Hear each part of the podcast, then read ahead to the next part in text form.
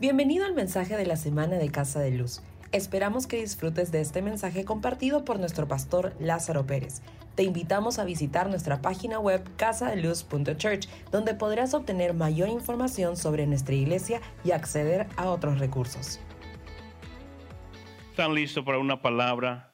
El mensaje yo creo que ha sido predicado a través de, de, la obra. ¿Cuántos luchamos con tantas diferentes ideas a través de de estos tiempos, estas fiestas.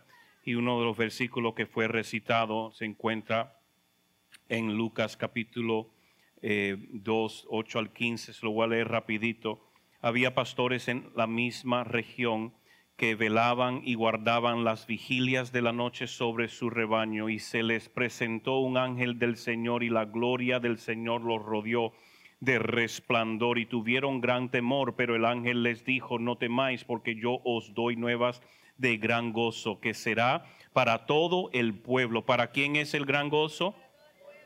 Que os ha nacido hoy en la ciudad de David un Salvador que es Cristo el Señor. Esto os servirá de señal. Hallaréis al niño envuelto en pañales, acostado en un pesebre. Repentinamente apareció como repentinamente apareció con el ángel una multitud de las huestes celestiales que alababan a Dios y decían, Gloria a Dios en las alturas y en la tierra paz, buena voluntad para con los hombres. Sucedió que cuando los ángeles se fueron de ellos al cielo, los pastores se dijeron unos a otros, pasemos pues hasta Belén y veamos esto que ha sucedido y que el Señor nos ha manifestado. Estos pastores tuvieron un encuentro divino. confirmaron con sus ojos que el mundo como lo conocían cambió ese día. ¿Por qué? Porque estaban en la noche, era oscuro, solo veían las estrellas, de repente les aparece un ángel, los cubre en el resplendor de gloria y les da las buenas noticias. Terminando de darle las buenas noticias, es como si se hubieran abierto los cielos y empezaron a ver huéspedes de ángeles, todos adorando y dando gloria a Dios en las alturas y en la tierra paz, buena voluntad para con los hombres. Y ellos de inmediato no dijimos, ah, habrá sido un sueño, habrá sido que tomamos un mate demasiado fuerte. No es que dijeron, bueno, ya estaremos con mucha hambre y estaremos ilusionando. No, dijeron, pasemos hasta Belén y veamos esto que ha sucedido y que el Señor nos ha manifestado. Cuando uno tiene un encuentro con Dios, la vida cambia. Gracias por su entusiasmo. Por lo tanto, hoy he titulado el mensaje Un encuentro de vida. Un encuentro con Jesús es un encuentro de vida. Jesucristo vino a establecer su reino, su verdad, su orden en esta tierra. Él no solo vino a morir, sino que vino a transformar la vida en esta tierra para, para todos los que en Él creen. Él no vino simplemente a morir, ser enterrado, al tercer día eh, resucitado, irse al cielo y un día nos encontraremos con Él. Él vino a establecer su reino aquí en la tierra. Gracias por su entusiasmo. No, no se preocupe, ya es tan tarde. Isaías 9, 6 al 7 nos dice, Isaías qué? 9, 6 al 7 nos dice, porque un niño nos ha nacido, un hijo nos ha sido concedido sobre sus hombros llevará el principado y su nombre será consejero, admirable, Dios fuerte, Padre eterno y príncipe de paz. Siete, la extensión de su imperio y la paz en él no tendrán límite. Se lo repito, la extensión de su imperio, la extensión de su reino y la paz en Él no tendrán límites. ¿Hay límites de la paz de Jesús? ¿Hay límites del reino de Jesús? ¿Y a dónde vino a establecer su reino? Aquí en la tierra. reinará sobre el trono de David y sobre su reino y lo afirmará y confirmará en la justicia y el derecho. ¿Desde cuándo? En el futuro, cuando venga otra vez en gloria. O dice, desde, lo dice en la Biblia, abra su Biblia, abra su Biblia. Dice, ¿desde qué momento es que empieza su reinado? Desde ahora, desde el momento que nació empezó su reino. Dice, desde ahora y para siempre. Esto lo hará el celo del Señor de los ejércitos. Nuevamente, la extensión de su reino y la paz en él no tendrán fin, no tendrán límite. Reinará sobre el trono de David y sobre su reino y lo afirmará y confirmará en la justicia y el derecho desde ahora y para siempre. Nosotros debemos estar experimentando su justicia, su paz y su gozo. La Biblia también nos enseña que el reino de Dios consiste de justicia, paz y gozo en el Espíritu Santo. Para nosotros poder experimentar esa justicia de Dios, paz de Dios, gozo de Dios en esta vida, debemos de encontrarnos en Dios. Amén. Pero ¿cómo es que nos encontramos en Dios? Bueno, la Biblia lo ha llamado nacer de nuevo. Nacer de nuevo es lo que nos trae a vida en nuestro espíritu. Jesucristo vino a pagar por todo el pecado de la humanidad, porque todos éramos pecadores, todos somos pecadores sin Cristo. Y Juan 1.12 dice, mas a todos los que lo recibieron, a quienes creen en su nombre, les dio potestad de ser hecho hijos de Dios. Si quieres ser hijo, hija de Dios, tienes que recibirlo como tu Señor y tu Salvador.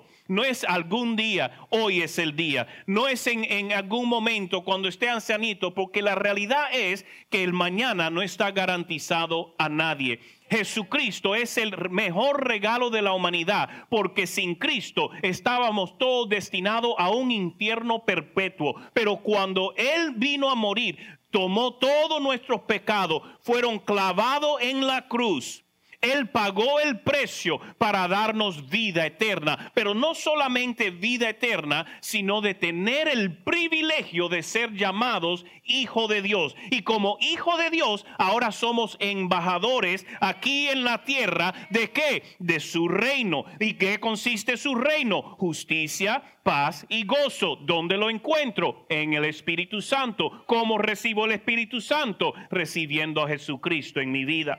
Muchos conocen el mensaje de salvación como algún día al morir iré al cielo. Ese es el mensaje que muchos creen, yo recibo a Jesucristo para que cuando yo muera yo vaya al cielo. No, uno recibe a Jesucristo para poder traer el cielo aquí a la tierra. Pero no saben la importancia las personas de vivir extender el cielo aquí y ahora en esta tierra. Viven oprimidos bajo el reinado de oscuridad en vez de ejercer su cargo de ver el cielo invadir la tierra. Es nuestro cargo apostólico. Aún en la oración que Jesús enseñó a discípulos, diga, eh, eh, eh, Él les enseñó Padre nuestro que estás en los cielos, santificado sea tu nombre, hágase tu voluntad, venga tu reino, hágase tu voluntad, como en el cielo, aquí en la tierra.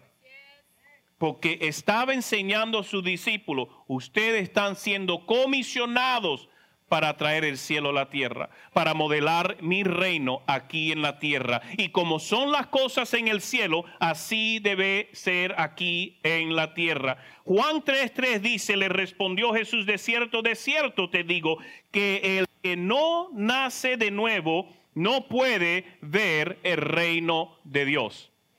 ¿Quieres ver el reino de Dios? ¿Quieres experimentar el reino de Dios? ¿Quieres participar de la justicia, la paz sobrenatural? Jesús mismo dijo, mi paz os dejo, mi paz os doy, no como el mundo la da. ¿Qué significa? Si recibimos la paz de Cristo, el mundo no te la puede quitar. El mundo no te quita lo que Cristo te ha dado, pero usted tiene que recibirlo. Usted puede solo guardar su paz divina si usted se encuentra en Cristo.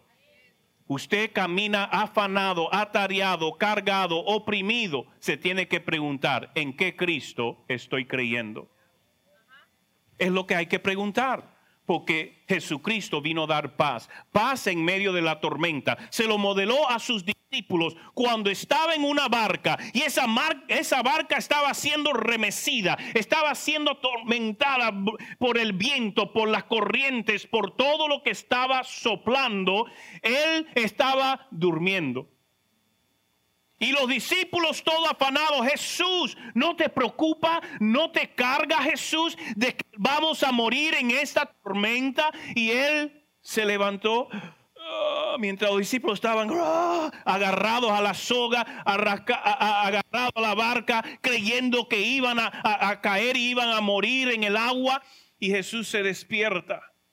Porque el que conoce quién es Dios en su vida y a qué ha sido llamado, no teme lo que el mundo le lance. Ya, no teme lo que pueda ocurrir. Mira, la basura que el mundo nos tira, las cosas difíciles que el mundo nos tira, para un hijo de Dios le sirve como fertilizante de crecimiento. El enemigo te quiere matar, te quiere destruir, te quiere robar, pero Jesucristo dice que el enemigo intenta para amar, yo lo voy a voltear y va a ser para el bien de mis hijos. Mis hijos van a florecer en la adversidad, porque cuando un hijo está bien cimentado en Dios, vamos, déselo con ganas. Cuando un hijo está cimentado en la palabra, en identidad, con quién es Dios, ya no vuelve a vivir mendigando, pobrecito yo, la víctima del mundo, todo lo malo me pasa a mí, sino que empieza a ver si Dios está conmigo, quién contra mí. No hay arma forjada contra mí que prosperará, porque yo voy a salir de esta tormenta. Jesús está en la barca conmigo, yo no estoy solo, so que el viento puede soplar, los rayos pueden caer, la lluvia puede eh, eh, eh, azotarme, pero yo no voy a temer. ¿Por qué? Porque Cristo está en la barca conmigo. Eh, yo voy a llegar al otro lado.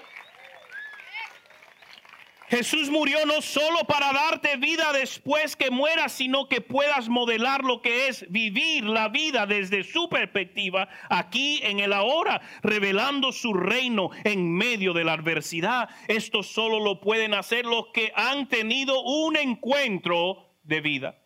Jesús es mi encuentro de vida. Sin Jesús nada soy. No se trata de religión o práctica social de, que apacienta la conciencia. Muchas veces personas van a la iglesia porque sienten, bueno, esto me puso bien con Dios. Y ahora hasta la semana que viene no tengo más nada que ver con Dios. Jesucristo no vino a establecer religión, Jesucristo vino para que puedas tener una relación. Religión no salva. Lo que salva es una relación personal y íntima donde no solamente tú conoces de Dios, pero Dios te conoce a ti. Porque en aquel día muchos irán al cielo y dirán, Señor, Señor, en tu nombre hice esto, hice lo otro, eh, serví en la iglesia, estuve cantando, estuve tocando en la banda, estuve cantando en la línea delante, supe hacer mis pasitos coordinados con la pastora, supe animar a las personas, serví de ujier, hice todo eso. Y él dice, apártate de mí hacedor de iniquidad, porque nunca te conocí. No se trata que solo usted conozca de Dios, se trata de que Dios le conozca a usted como hijo, como hija. Se trata de tener un encuentro de vida con quien es la vida que transformará tu vida. Se lo repito, grábelo, márquelo, subrayelo, circúlelo, se trata de tener un encuentro de vida con quien es la vida, que transformará tu vida. Segunda Corintios 5, 17 dice, de modo que si alguno está en Cristo, nueva criatura es, las cosas viejas pasaron, todas son hechas nuevas. ¿Cuál ha sido tu encuentro con Jesús? ¿Y cómo es que ha transformado tu vida? Porque cuando tienes revelación de lo que ha hecho Jesús, ya el pasado no te siga anclando. Tú no eres víctima cuando has llegado a Jesús. Mira, aunque hayan sido heridos en la iglesia, en algún momento, ese está en tu pasado. Si pasó ayer, tu futuro es mejor si estás con Cristo. Lo que tienes que cortar ancla. Dios no te quiere anclado pasado, Dios te quiere que le confíes en tu presente y que te pueda llevar hacia tu futuro Tu futuro es mucho más sobre, sobresaliente, mucho más brillante si te quedas firme en Él. Solo los que perseveran recibirán la corona. Tenemos que perseverar, pero no estamos dispuestos a perseverar si no tenemos un encuentro de vida. Solo en Cristo podemos tener un encuentro de vida. No con simple religión, no con simple información. Esa información que convertirse en una, una, revelación en nuestro corazón que transforma nuestra vida y nos lleva a manifestar su vida aquí en la tierra.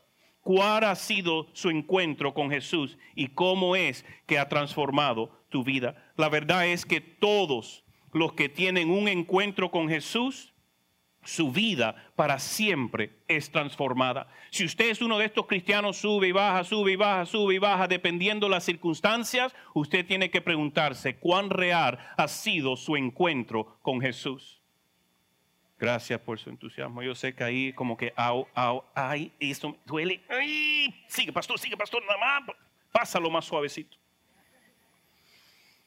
Personas que tuvieron un encuentro con Jesús y sus vidas fueron transformadas desde que fue bebé. Mira, cuando él nació al octavo día, Ah, bueno, al nacer pastores en el campo tuvieron un encuentro con ángeles que lo llevaron a ver que era verdad eh, lo que había nacido, lo que habían dicho, estas noticias. Esos pastores nunca fueron igual, para siempre estuvieron testificando. Posible, nadie les creyó que el se abrió, nadie les creyó que ángeles cantaron, pero esos hombres tenían un testimonio dentro de ellos que ese día había nacido el Salvador y ellos estaban expectantes de todo lo demás que se iba a manifestar en la vida del Salvador nacido. Vinieron magos de miles de kilómetros de distancia, llegaron a donde él estaba en, ese, en esa casa a adorarle y se postraron delante de él como niño pequeñito y le adoraban y le postraban porque sabía que había nacido el rey de reyes, el que iba a ser señor de señores,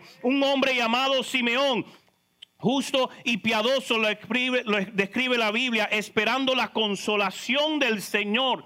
Eh, eh, Ana, la profetisa, viuda que no se apartaba del templo esperando que en ayuno y oración empezó a profetizar y eh, el redentor de Jerusalén ha llegado. Ana y Simeón lo vieron cuando iba a ser presentado en el templo, niño de ocho días de nacido. Y ellos sabían que este era el que iba a traer consolación a Jerusalén, que este es el que iba a redimir el pueblo de Jerusalén, que había nacido el rey al cual había sido profetizado. Y estas dos personas, su vida fue transformada tanto así que Simeón dice, ya puedo morir porque he visto lo que ha estado esperando un bebé.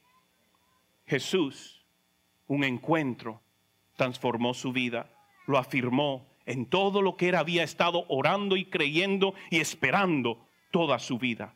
Un hombre mayor, igual que la profetisa, que llevaba ochenta y pico años como viuda después de siete años casada se dedicó al templo en ayuno, en oración, a esperar al que iba a ser su redentor.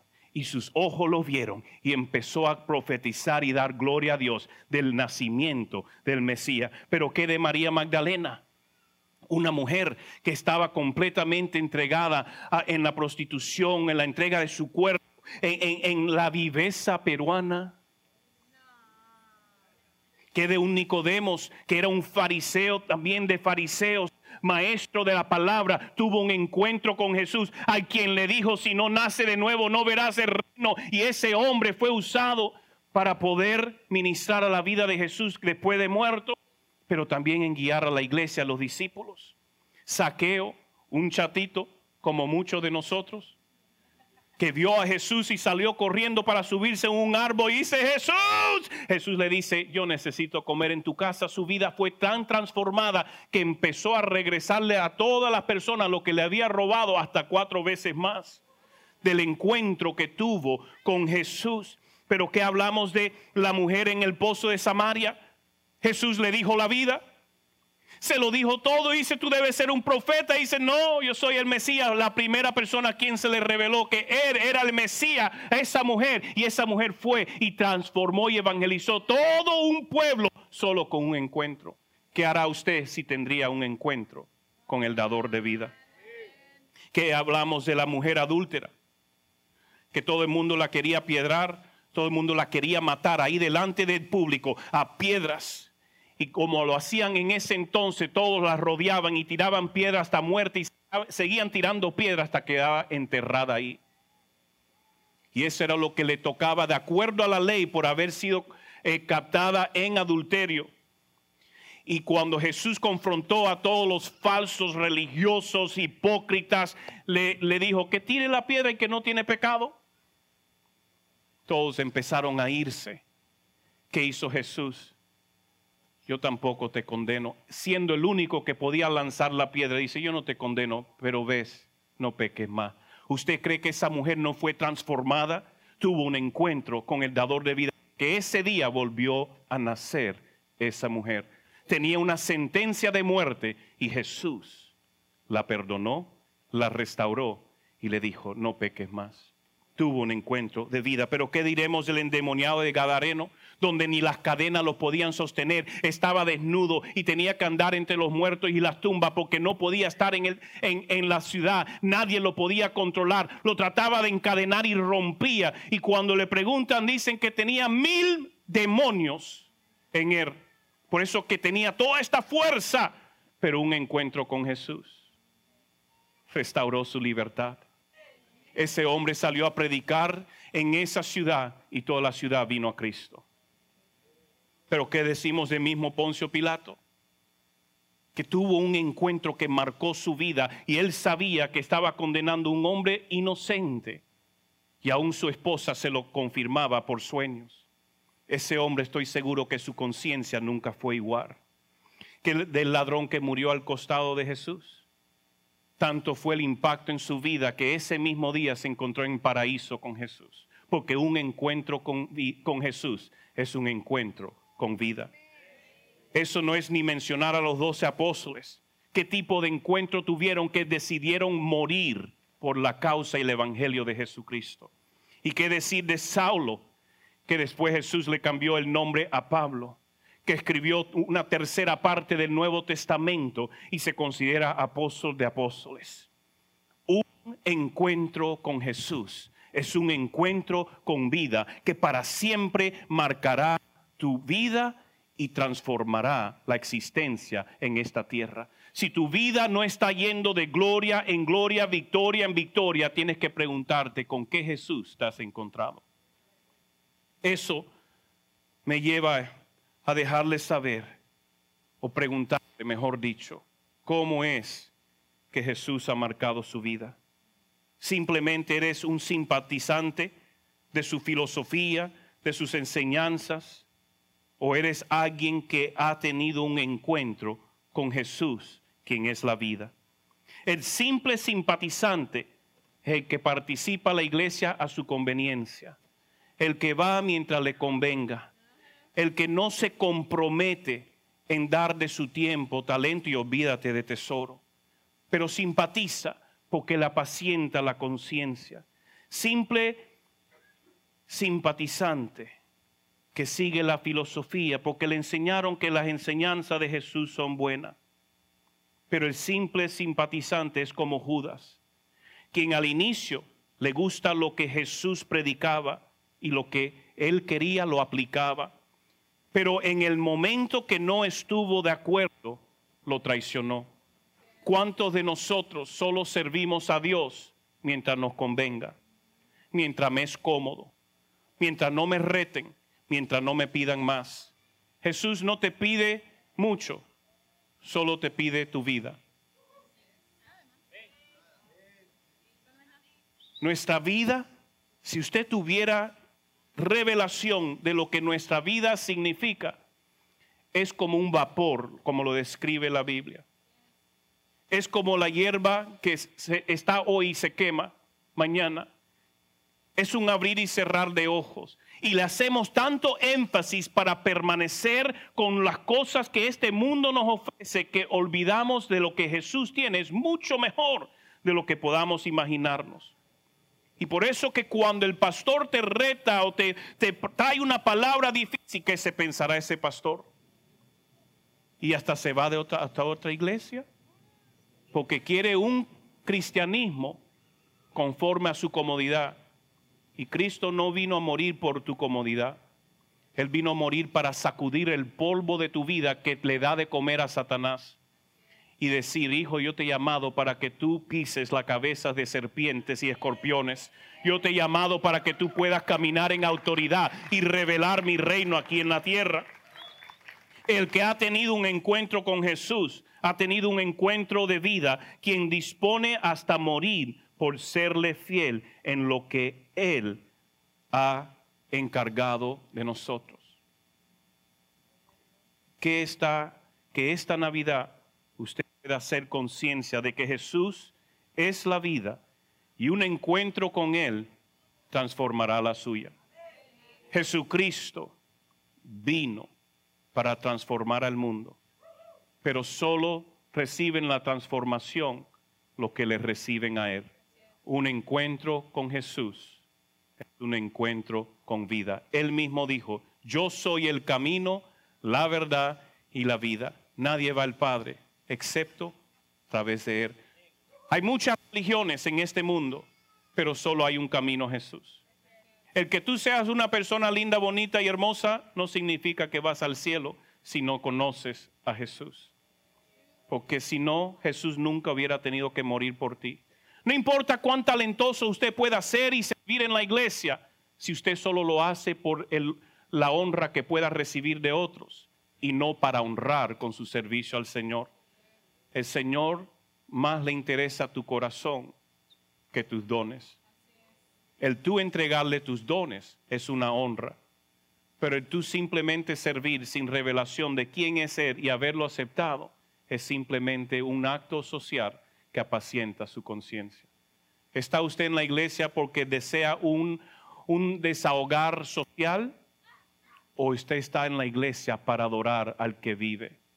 Posible en este día muchos se sintieron incómodos al extender la adoración un rato, al ver que algunos se arrodillaban, que repetían ciertas partes de la canción y decía, yo no entiendo, posible no entienda. Pero si usted tiene ojos para ver y oído para escuchar, escuche algo. Nosotros no podemos entender el amor ni la presencia de Dios, pero sí debemos de recibir su amor y su presencia en nuestra vida. Porque al recibirlo tendremos vida. Porque de tal manera amó Dios al mundo que Él dio para todo aquel que en Él crea, no se pierda, mas tenga vida eterna. ¿Cuándo comienza la vida eterna? El momento que usted reciba a Jesús. Porque al usted cerrar los ojos en esta tierra, y se acaba esta carnecita, usted está inmediatamente en presencia de Dios. Pero si usted cierra los ojos de esta carnecita sin Jesús en su corazón, usted está de inmediato en un infierno. No es amenaza de un pastor, no es para asustar, es la verdad. Hoy en día, especialmente en las Américas, no se predica un amor, un Dios que es todo amor, pero es todo justo. Y Él pagó el precio para que usted no tenga que morir. Lo único que usted debe hacer es recibir. Y muchos lo rechazan porque han establecido otros dioses en esta tierra. Su voluntad, su propia voluntad ante la de Él. Yo voy a pedir que cerremos nuestros ojos. Vamos a orar. Padre, gracias por este tiempo, por tu palabra. Gracias, Señor. Tú eres bueno. Espíritu Santo, yo pido que tú seas el que ministra cada corazón trayendo convicción de lo que hoy han escuchado. No queremos ser religiosos. Queremos realmente caminar en una relación contigo. Porque salvación no se trata de cuántos años he estado en la iglesia, sino de cuántos años he estado en ti. Todo lo que hacemos es en y por amor a ti, Señor. Su Espíritu Santo, convicción, trae convicción, Espíritu Santo, en este momento. Si hay personas que han estado apartadas, lejanas, simplemente haciendo la rutina religiosa, pero en su corazón no te han cargado ya hace tiempo. O posible personas que nunca te han recibido como Señor y Salvador, que hoy Espíritu Santo sea su día, el cual dice, Señor, te entrego mi vida. Quiero nacer de nuevo. Quiero vivir para manifestar tu reino aquí en la tierra. Porque un encuentro con Jesús es un encuentro de vida. Y un encuentro transforma todo. Tú me llevas, Señor, de víctima. Me llevas de esclavo. Tú me sacas del barro. Me pones sobre la peña. Me liberas. Me limpias y me salvas. Y solo en ti es que lo encuentro. Eso trae convicción en este día, Espíritu Santo. Gracias por escucharnos. También puedes encontrar el mensaje en nuestro canal de YouTube Casa de Luz. Si ha sido de bendición para su vida, te animamos a que lo compartas con otras personas y nos ayudes a difundirlo dándole su mayor calificación. Hasta la próxima semana. Dios te bendiga.